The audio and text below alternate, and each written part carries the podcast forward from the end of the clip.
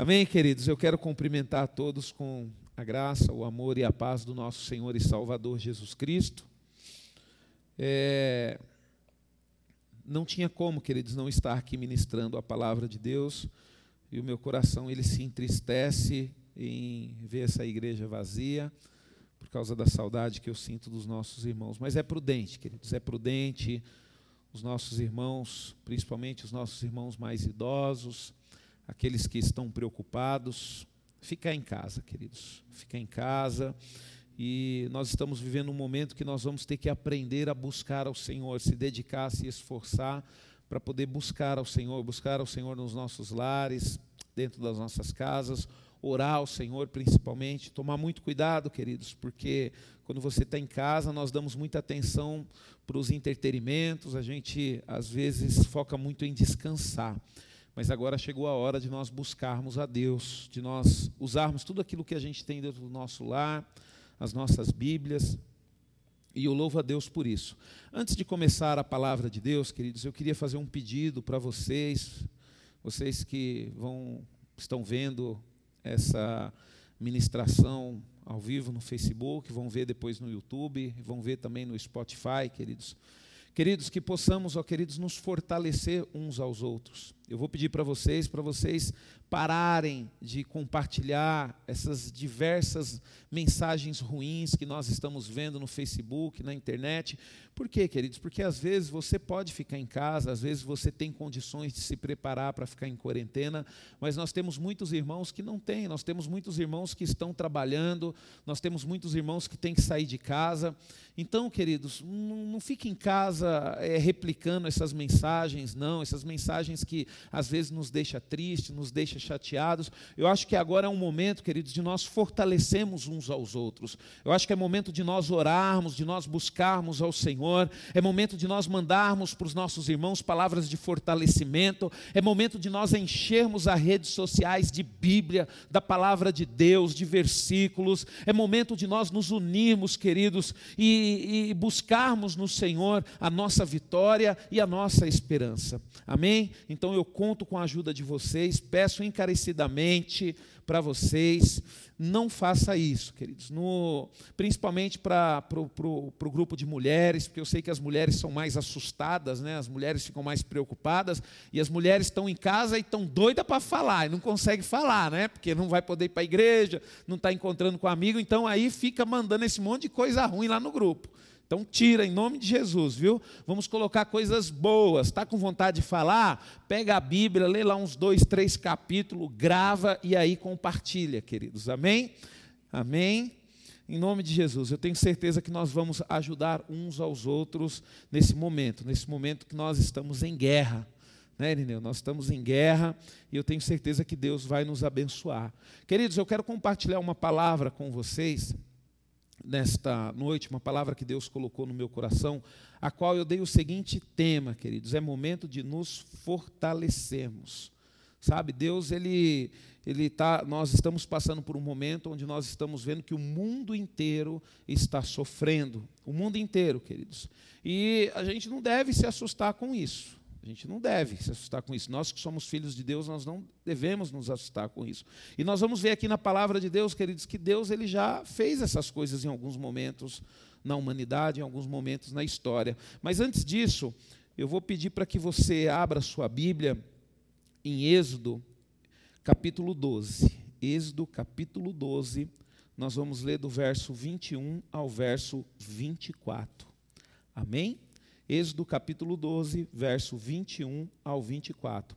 A palavra de Deus diz: Chamou, pois, Moisés todos os anciões da terra e lhe disse: Escolhei e tomai cordeiro, segundo as vossas famílias, e imolai a Páscoa. Tomai um molho de isopo, molhai-o no sangue que estiver na bacia, e marcai a verga da porta, e suas ombreiras com sangue que estiver na bacia, nenhum de vós sai, sai, é, nenhum de vós saia da porta da sua casa até pela manhã, porque o Senhor passará para ferir os egípcios, quando vier, porém, o sangue da verga da porta e o, âmbar da, é, e o ambas das ombreiras, as ombreiras, passará o Senhor aquela porta e não permitirá ao destruidor que entre em vossas casas para ferir-vos. Guardar-vos, pois, isto por estatuto para vós outros e para vossos filhos para sempre. Amém, queridos? Queridos, a gente vê aqui nessa passagem que quando Deus ele aplicou a sua justiça no povo do Egito, o povo do Egito naquela época era a maior nação que existia, queridos. E o povo do Egito tinha ali como seus escravos o povo hebreu, que também eles eram fortes e também eram grandes em números. Então, a força, uma das forças dos egípcios eram o quê? Era os escravos dele, eram os hebreus que estavam debaixo do domínio deles. E o que, que acontece, queridos? E a gente percebe, lendo na história, lendo a palavra de Deus, que o povo egípcio, eles eram um povo muito idólatra. Sabe, era um povo que, é, quando, por exemplo, lá o faraó percebeu que o, os escravos estavam se multiplicando, eles eram tão frios que eles nem se preocuparam em mandar matar os bebês. E o que, que acontece, queridos? A humanidade estava caminhando por um lado ruim, os egípcios estavam caminhando por um lado ruim, e Deus precisava fazer duas coisas naquele momento. Deus precisava aplicar a justiça dele no povo egípcio, e Deus também precisava tirar o seu povo da escravidão. Porque, na verdade, querido, se Deus quisesse só tirar o povo dele da escravidão, Deus tiraria. Porque a própria palavra de Deus diz que o próprio Deus endureceu o coração do Faraó. Para quê, queridos? Para dar tempo de Deus aplicar a justiça dele naquele povo. E quando chegou na última praga, na décima praga, queridos, o que, que aconteceu? Deus, ele mandou um sofrimento muito grande para o Egito. Ele mandou o anjo da morte passar pelo Egito. E Deus ele deu uma ordem, queridos, que todos os primogênitos fossem ceifados. Todos os primogênitos. E a palavra de Deus diz, queridos, que naquele dia, queridos, o Egito chorou muito naquela noite. Chorou muito naquela noite. E aí o coração do, do faraó foi quebrantado, e naquela mesma noite a palavra de Deus diz que ele chamou Moisés para poder libertar o povo de Deus. E logo pela manhã, queridos, aquele povo que estava fortalecido por causa da Páscoa saiu do Egito. E Deus aplicou a justiça dele naquela nação. Muitas vezes, queridos, a humanidade e o próprio povo de Deus passava dos limites, sabe? Às vezes a gente passa dos limites também, a gente olha para a humanidade, a humanidade faz tantas coisas terríveis, queridos, nós estamos vivendo dias onde se gasta muito mais com entretenimento do que com saúde, do que com, com hospitais. Nós estamos vivendo dias, queridos, que, por exemplo, o nosso país ele passou por um momento aí de Copa do Mundo, foi investido muito mais em estádios, em campos de futebol, do que em hospitais. O mundo investe muito em entretenimento. Hoje, queridos, futebol arrecada milhões e milhões, bilhões de dólares, queridos.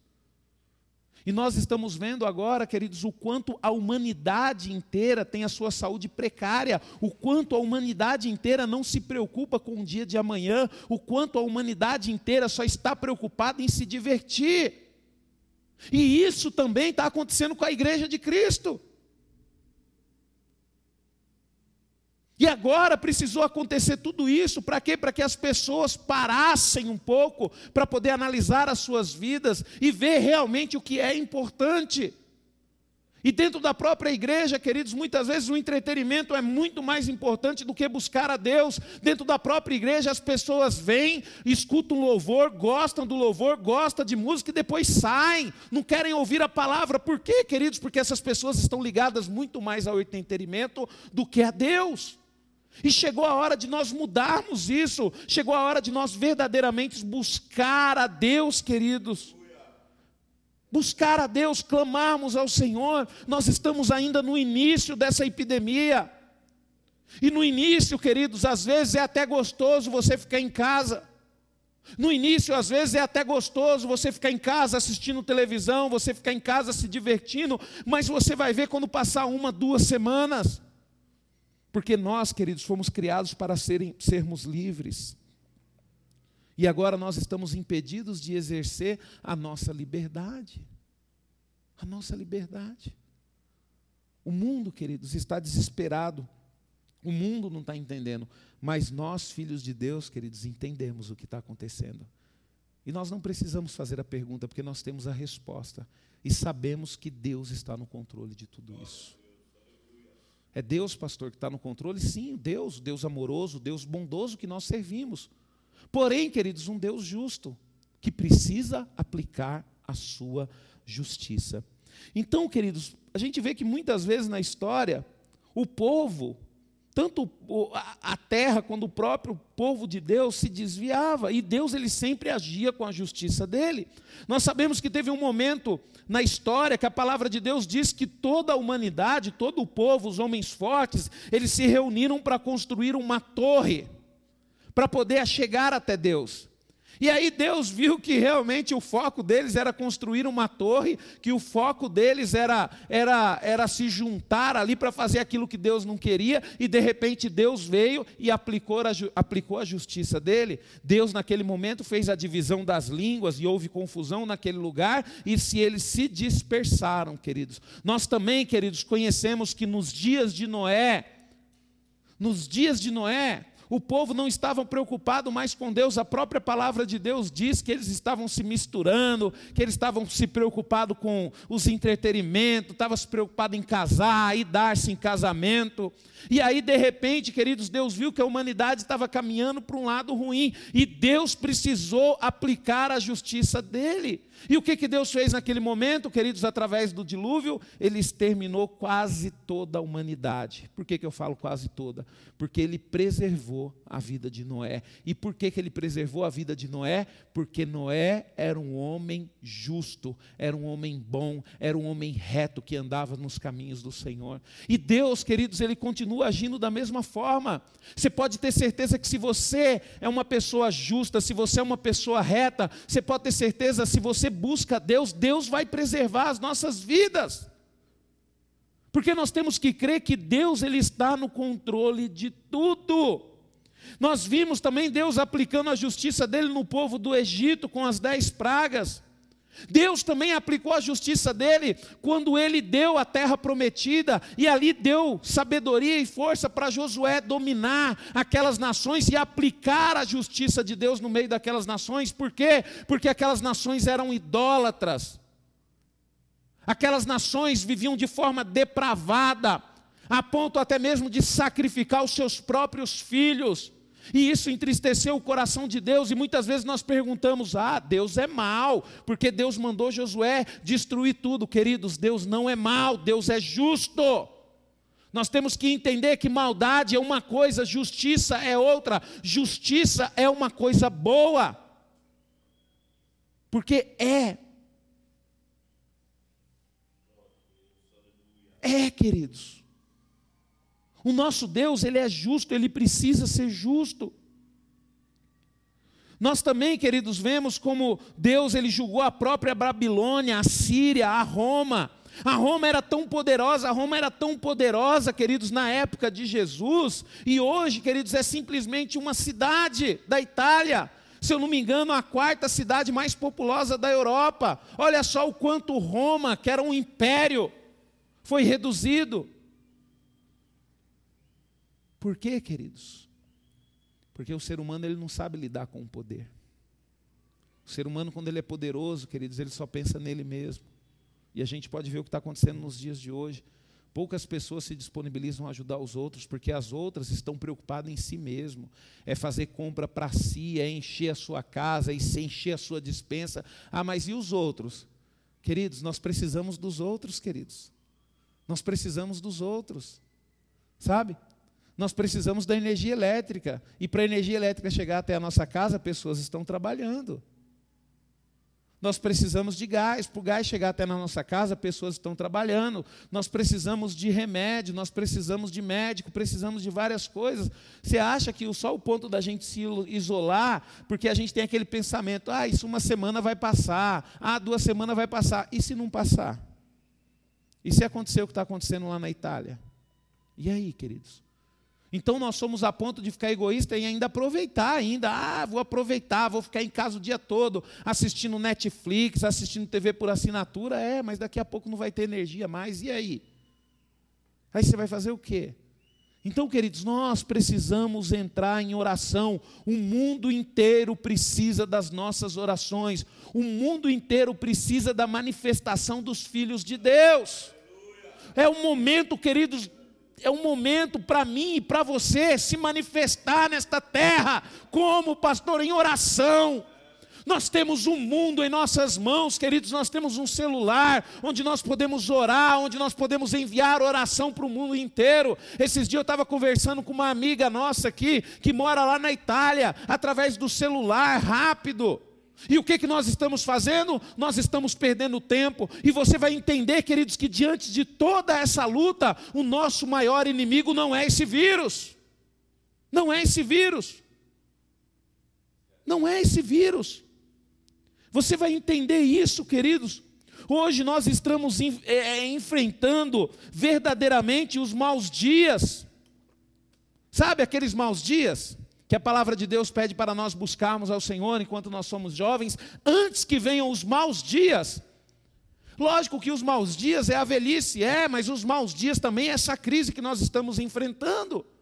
É os maus dias. E quem é que vai conseguir passar por essa crise, quem é que vai conseguir passar por essa dificuldade? Aqueles que se fortaleceram no Senhor. Aqueles que se fortaleceram no Senhor, aqueles que fazem do Senhor o seu escudo. Quer ver em Mateus? Vamos olhar lá em Mateus capítulo 24, a partir do verso 3, diz o seguinte: no Monte das Oliveiras, achava-se Jesus assentado quando se aproximaram deles os discípulos em particular e, e lhes pediram: Dize-nos quando sucederá estas coisas e que sinal haverá da sua vinda, da consumação dos séculos? E ele vos lhe respondeu: Vede que ninguém vos engane, porque virão muitos em meu nome, dizendo: Eu sou Cristo, e enganarão a muitos, e certamente ouvireis falar de guerras e rumores de guerras, vede, não vos assusteis, porque é necessário assim acontecer, mas ainda não é o fim. Porquanto se levantará nação contra nação, reino contra reino, e haverá fome e terremoto em vários lugares. Porém, tudo isto é os, o princípio das dores. Então sereis atribulados e vos matarão, sereis odiados de todas as nações por causa do meu nome. Nesse tempo, muitos hão de se escandalizar, trair e odiar uns aos outros. Levantar-se-ão muitos falsos profetas e enganarão a muitos. E por se multiplicar a iniquidade, o amor se esfriará de quase todos. Aquele, porém, que perseverar até o fim, esse será salvo, e será pregado este evangelho do reino em todo o mundo para testemunho a todas as nações. Queridos, Jesus ele nunca nos escondeu que nós iríamos enfrentar dias difíceis. Não adianta, queridos. A igreja, ela está no mundo. E se a igreja está no mundo, mesmo não pertencendo ao mundo, nós estamos no mundo, mas nós não pertencemos ao mundo. Se tiver alguma coisa, alguma crise no mundo, a igreja também vai sofrer, porque ela está no mundo. Pastor, mas e Deus? Queridos, Deus irá nos fortalecer para poder enfrentar. E é isso que Deus vai fazer na minha vida e na tua vida. Deus vai nos fortalecer para nós podermos enfrentar isso. Por isso que eu falo para você, queridos, não se preocupe com o vírus. Não se preocupe, você vai ver aqui no decorrer da palavra com quem que nós devemos nos preocupar. E depois de tudo isso, queridos, sabendo dessa verdade, sabendo da luta que nós vamos enfrentar, onde fica a igreja? Onde ficam os verdadeiros filhos de Deus? Onde fica, queridos? Temos que nos fortalecer, queridos. Não podemos deixar o medo entrar em nossos corações como entrou no coração das pessoas do mundo. E nós estamos vendo, queridos, que os médicos, os enfermeiros estão trabalhando. Você sabe por que, que eles estão trabalhando, queridos? Porque desde quando eles começam a estudar, eles já são ensinados que se acontecer alguma coisa assim, eles vão ter que estar dispostos até mesmo a entregar a vida deles para poder salvar outras. E nós, filhos de Deus, também aprendemos isso, porque nós servimos a um Deus que viveu isso e que vive isso, porque um dia ele veio aqui na terra, nessa terra contaminada, nessa terra cheia de maldade, e ele entregou a vida dele por mim e por você. É momento, querido, de nos fortalecermos, pararmos de ficarmos preocupados com tudo isso, nos fortalecemos e orarmos, em buscarmos ao Senhor. O que o mundo precisa, queridos, é do Pai, e para que o Pai possa agir nesse mundo, os filhos dele precisam se manifestar. Lá em Efésios, abra a Bíblia em Efésios capítulo, capítulo 6, nós vamos ler a partir do verso 10 até o verso 20. Olha só o que, que diz a palavra de Deus em Efésios. Quanto mais, sede fortalecidos no Senhor e na força do seu poder. Eu vou repetir de novo, para você ver aonde que você tem que ser fortalecido. Você que é pessimista, você que gosta de só passar coisa ruim, queridos, nós temos que funcionar como um filtro. O Filho de Deus tem que funcionar como um filtro.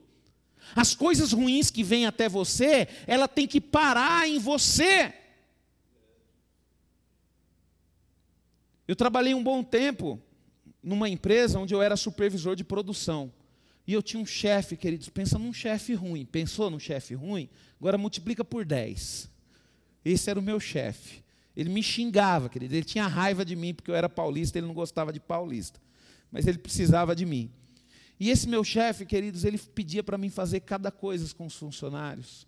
E brigava, e xingava, e você tem que ir lá e fazer isso. Só que, queridos, ele era o meu chefe. Mas quem era o líder daqueles funcionários era eu. Então eu não podia tratar os meus funcionários da mesma forma que ele me tratava, porque eu não gostava da forma que ele me tratava. Então o que, que eu fazia, queridos? Eu dava para ele o que ele queria, mas sem pedir da forma que ele me pedia. É a mesma coisa, você está querendo alertar as pessoas de um mal? Ah, você ficou sabendo de uma coisa ruim que está acontecendo? Ficou sabendo? Você quer alertar as outras pessoas? Então para, vê se a forma que você vai alertar não vai prejudicar, não vai causar medo. E aí você alerta, a gente tem que funcionar como um filtro. O filho de Deus, ele não pode se desesperar, queridos, porque o mundo vai nos procurar. O mundo, eles vão ficar assim impressionados com a nossa paz. Pastor, mas que paz! Queridos, eu creio que a igreja ainda tem paz. E nós precisamos manifestar essa paz. Mesmo nós não mostrando isso, porque nós não estamos mostrando. Nós não estamos mostrando que nós somos um povo que estamos em paz, porque nós sabemos de tudo isso, porque nós sabemos que havia dias maus, mas nós sabemos e nós iremos ficar firme, porque a nossa confiança não está nas coisas deste mundo, a nossa confiança está em Deus. E a igreja, queridos, ela está passando por um momento de provação. De provação. E é agora que nós vamos ser provados.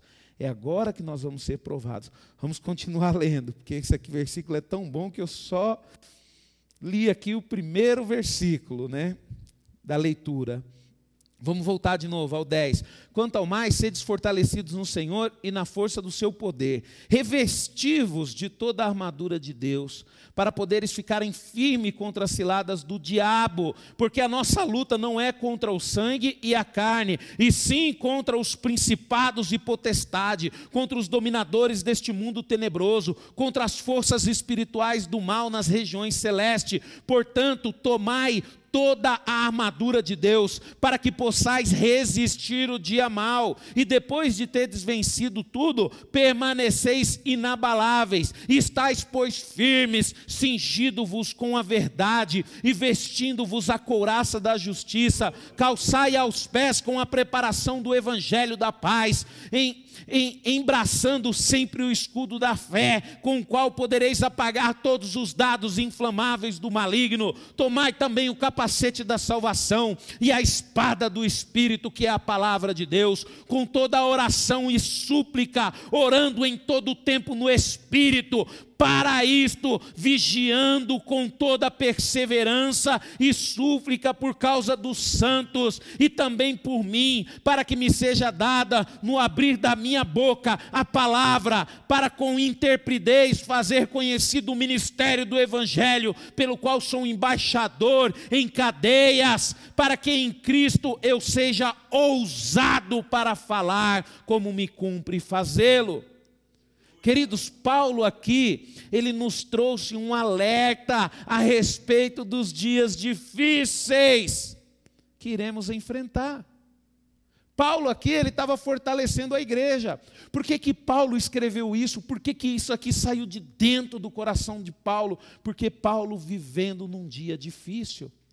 Sabe o que estava acontecendo com Paulo aqui? Paulo estava preso, queridos. E Paulo, estava pregando a palavra de Deus. Olha só, Paulo estava preso e ele estava pregando a palavra de Deus da cadeia. E deixa eu falar algo mais impressionante ainda. A palavra que ele pregou na cadeia alcançou milhares e milhares de pessoas. E Paulo não tinha internet, não tinha celular. Mas Paulo, queridos, ele tinha aquele que é poderoso, queridos. Aquele é poderoso para levar a palavra de Deus em todo lugar. Paulo, ele tinha o Espírito Santo de Deus. E Paulo ali, querido, simplesmente com um papel e uma caneta, até hoje alcança os corações como o meu, como o seu. E às vezes, a gente tem a internet lá, né? E fica postando porcaria, não quer pregar a palavra de Deus. Então, queridos, nós vamos estar dentro dos nossos lares agora. Nós vamos ter tempo de pregar a palavra de Deus, de mandar mensagem de fortalecimento. Eu louvo a Deus porque eu estava vendo ali o grupo de homens agora, queridos, e foi assim uma chuva de palavras de fortalecimento, de versículos bíblicos, um homem ali fortalecendo o outro, um homem ali ajudando o outro, dando testemunho. É dessa forma que nós temos que fazer, queridos. Nós temos que ajudar uns aos outros, mas não, o ser humano é o seguinte, fica disputando para ver quem é que fala a maior desgraça, né? Aí vai um lá, posta uma desgraça. Aí vem, não, porque isso não pode ficar assim, eu vou aqui procurar uma desgraça maior ainda.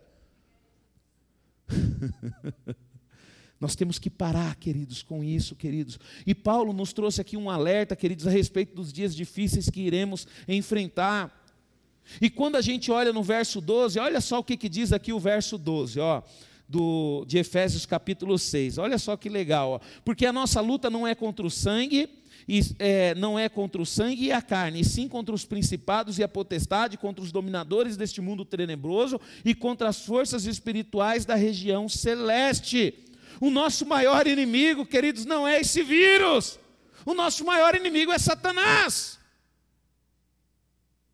E ele, queridos, é o maior surfista que existe, viu? Ele pega a onda. Ele pega a onda, para quê? Para nos deixar com medo. Sabe? Ele pega a onda para nos usar para fazer com que outras pessoas fiquem com medo.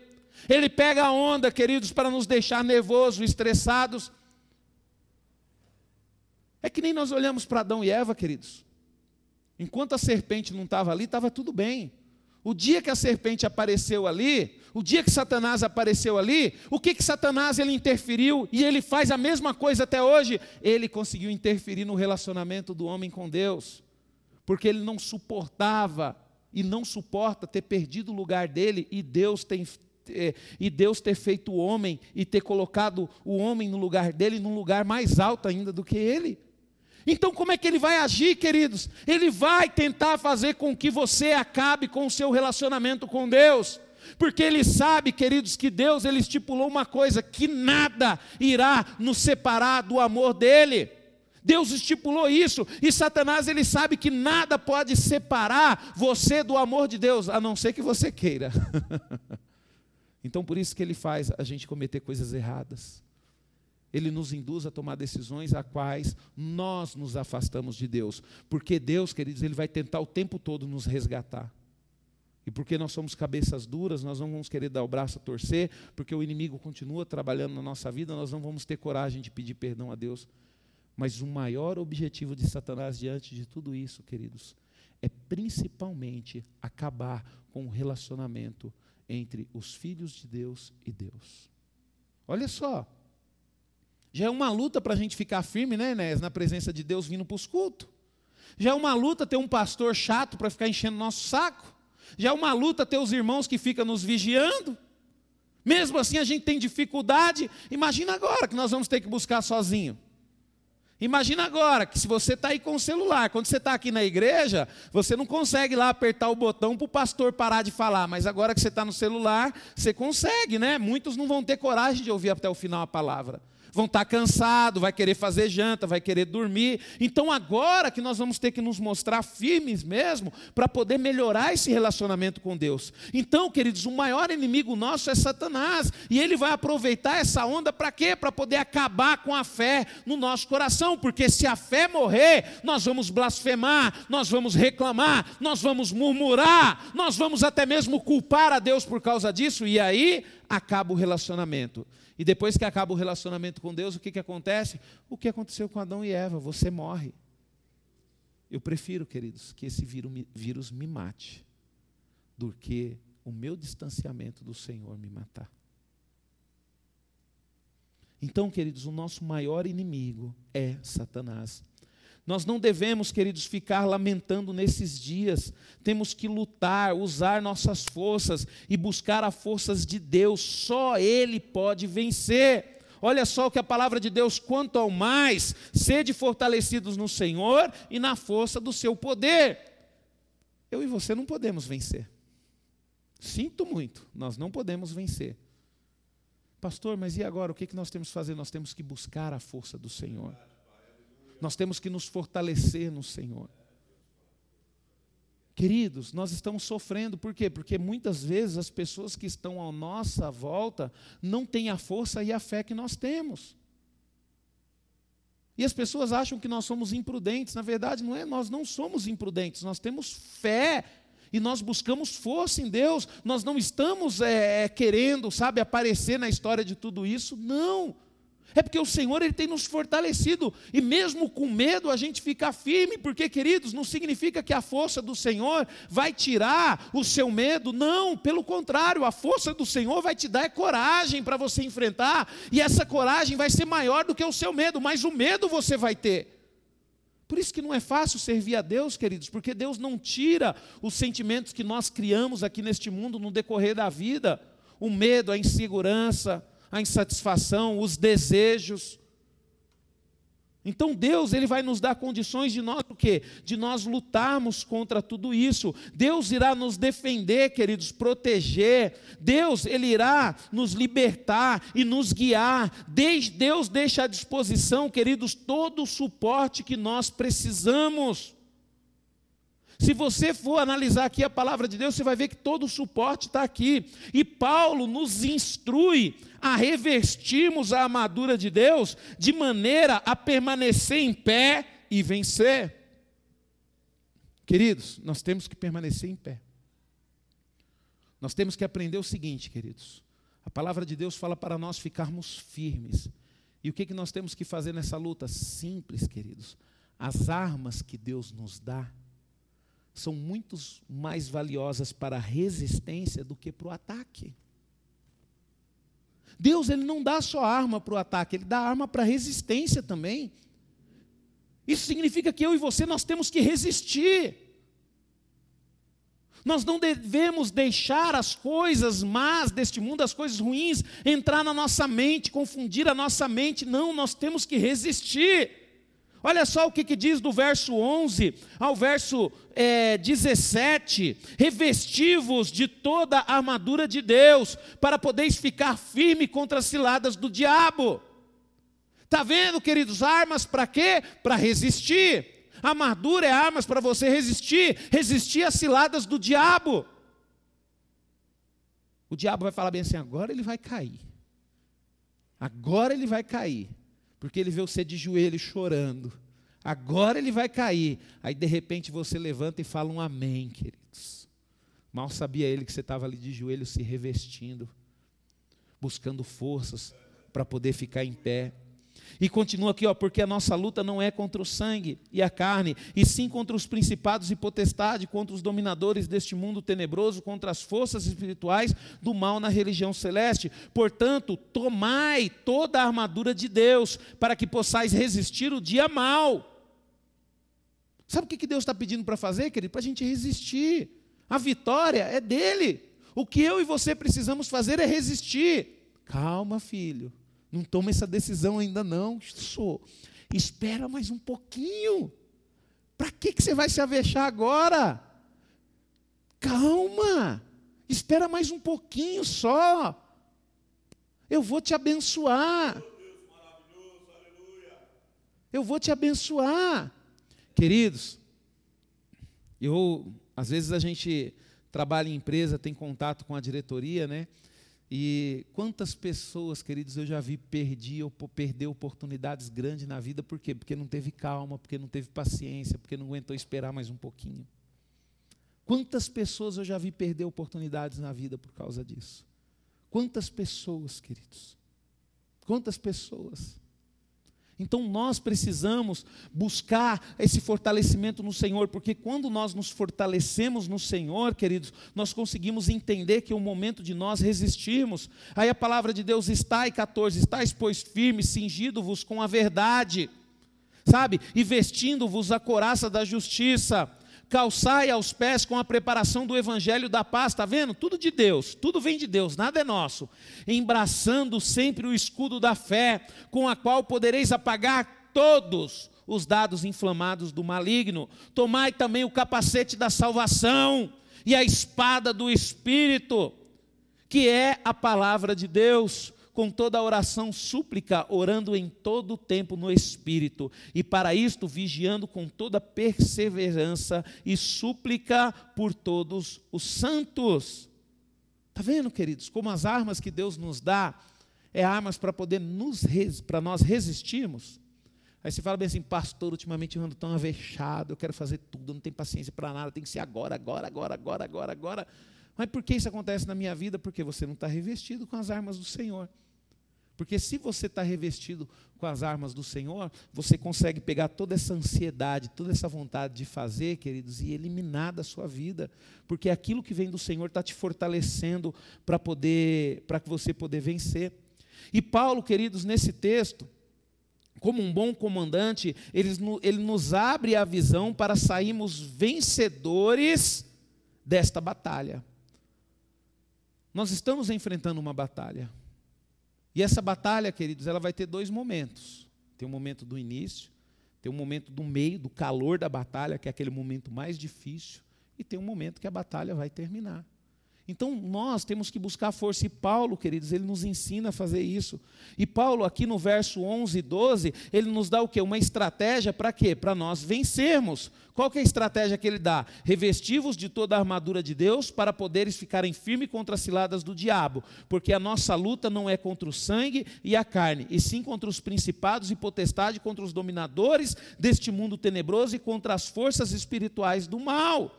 Então, Paulo, queridos, aqui ele nos dá uma estratégia. Ele fala bem assim: ó, é o seguinte, a estratégia para a gente vencer essa batalha é a gente revestirmos de Deus. E nessa estratégia ele fala ainda por quê? Porque ele já dá para a gente quem é o nosso inimigo. Por quê? Porque nós não estamos lutando contra as coisas deste mundo, nós estamos lutando contra as coisas espirituais. Queridos, contra o vírus, eu e você, nós não podemos fazer nada. Quem é que vai fazer, pastor? Queridos, quem vai fazer são os pesquisadores que estão desenvolvendo vacina, é o governo que está encontrando meios para poder é, sanar. Mas a nossa luta não é contra o vírus. A nossa luta é contra o diabo que vai usar a onda do vírus para poder tentar fazer com que o nosso relacionamento com Deus seja cortado. Então a nossa luta, queridos, eu e você, nós não temos que ficar preocupado com esse vírus. Nós temos que preocupar com aquele que nós sempre nos preocupamos, com o diabo. Porque é ele que vai tentar usar esse vírus para poder nos enfraquecer e tirar o nosso relacionamento com Deus. Então, Paulo ele nos dá uma estratégia para vencer. Temos que buscar no Senhor. E ele também, queridos, é, nos dá a consciência de quem é o nosso inimigo, que está no verso 12. Porque a nossa luta não é contra o sangue e a carne, e sim contra os principados e potestades e os dominadores deste mundo tenebroso e contra as forças espirituais do mal. Então, como bom capitão, Paulo ele deixa bem claro, a sua luta, o seu objetivo, para quem que você tem que se preparar para lutar, é contra o diabo, esse é o seu inimigo. Queridos, quer tentar lutar contra o vírus? Teve uma igreja na Coreia que tentou e não conseguiu. Viu, queridos? Às vezes, queridos, tem momentos que nós temos que entender, queridos, que Deus é um Deus que aplica o seu juízo. E eu creio, queridos, que Deus está aplicando o juízo dele. Quando você olha a onda da epidemia, queridos, ela está maior aonde? Naqueles países que mais nos oferecem entretenimento. Aqueles países mais ricos, queridos. Queridos, não tem como. O julgamento de Deus chegou. Vai passar? Vai. Vai passar. Se Jesus não voltar agora, vai passar. É aí, de, aí a humanidade vai ficar mais tranquila, a humanidade vai ficar mais humilde, a humanidade vai ficar mais simples. Aí depois vai vir uma outra geração que não vai passar por essa luta e vai ficar ruizinha de novo. E se Jesus não voltar, aí Deus vem e aplica a sua justiça de novo. Deus, ele sempre fez isso na história. Mas, pastor, por que, que Deus fez isso? Por amor à humanidade, queridos, para poder não destruir ela para poder não destruir ela. Por isso que Deus aplica o juízo, queridos. Para poder não destruir, é por amor. Então, queridos, Paulo ele nos dá a consciência de quem são os nossos inimigos, e você precisa ter essa consciência numa batalha. E no verso 13, queridos, portanto, tomai toda a armadura de Deus para que possais resistir no dia mal, e depois de teres vencido, tudo permanece inabaláveis. Paulo também ele nos mostra, queridos, quais são os recursos necessários. E os recursos necessários é a armadura. Armadura de quem, pastor? A armadura de Deus.